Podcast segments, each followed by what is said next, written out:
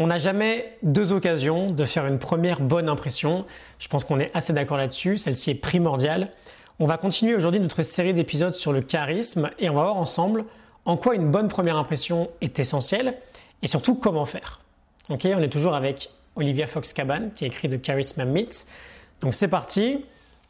Durant les toutes premières secondes d'une première rencontre avec n'importe qui, c'est assez inconscient en général, mais on juge son niveau économique, son niveau social, son niveau d'éducation, son niveau de succès, d'intelligence, de confiance, de sympathie. Ça dure quelques secondes et pourtant notre jugement, bah, on va potentiellement le garder pendant plusieurs années. C'est possible bien sûr de surmonter une mauvaise première impression que l'on a faite à quelqu'un, mais ça prend du temps et ça demandera beaucoup plus de travail que, bah, que si tout se passait très bien au premier contact en fait. Pourquoi du coup cette euh, bonne première impression est si importante? Premièrement, on a ce biais qui fait que quand on a un jugement sur quelqu'un, quand on fait un jugement sur quelqu'un, on n'a pas envie de se tromper. Et donc on va passer un certain temps à se convaincre que depuis le début on a raison. Deuxièmement, et c'est assez surprenant, il y a des études, notamment euh, une de l'université d'Austin, pardon, au Texas, qui prouvent qu'on a souvent raison en fait. Pas tout le temps, mais assez régulièrement.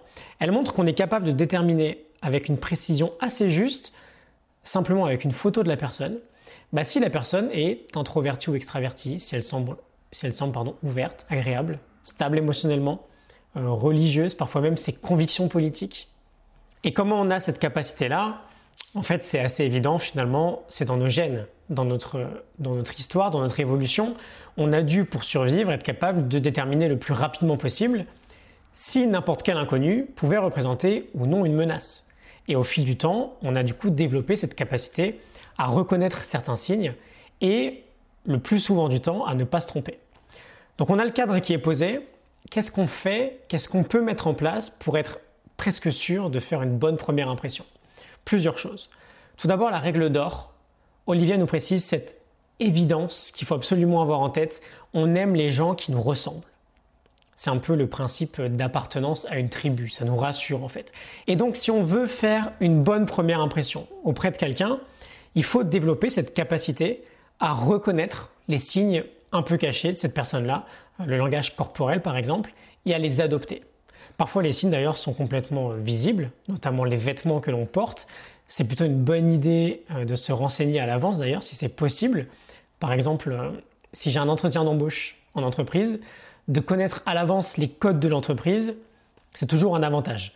Euh, il y a une idée assez connue d'ailleurs autour d'IBM où les managers disaient tu peux t'habiller absolument comme tu veux dès lors que tu portes un costume bleu navy.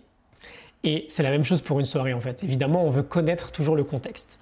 Ensuite, Olivia nous parle de deux autres éléments importants. Le premier, c'est bah, le premier contact, la poignée de main par exemple. Le second, c'est encore plus important à mon sens, c'est de faire preuve de présence, de savoir écouter et de savoir faire parler notre interlocuteur. La poignée de main, je ne vais pas trop m'attarder là-dessus, je te mettrai en description les 8 étapes qu'Olivia propose dans son livre.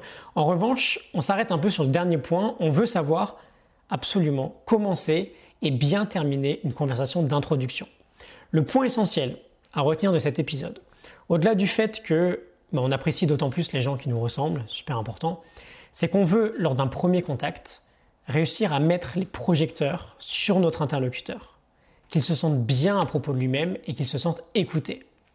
Un bon moyen, par exemple, de débuter une conversation, c'est de faire un compliment ou de poser une question assez ouverte. On peut complimenter, par exemple, la tenue de la personne et demander l'histoire qu'il y a derrière.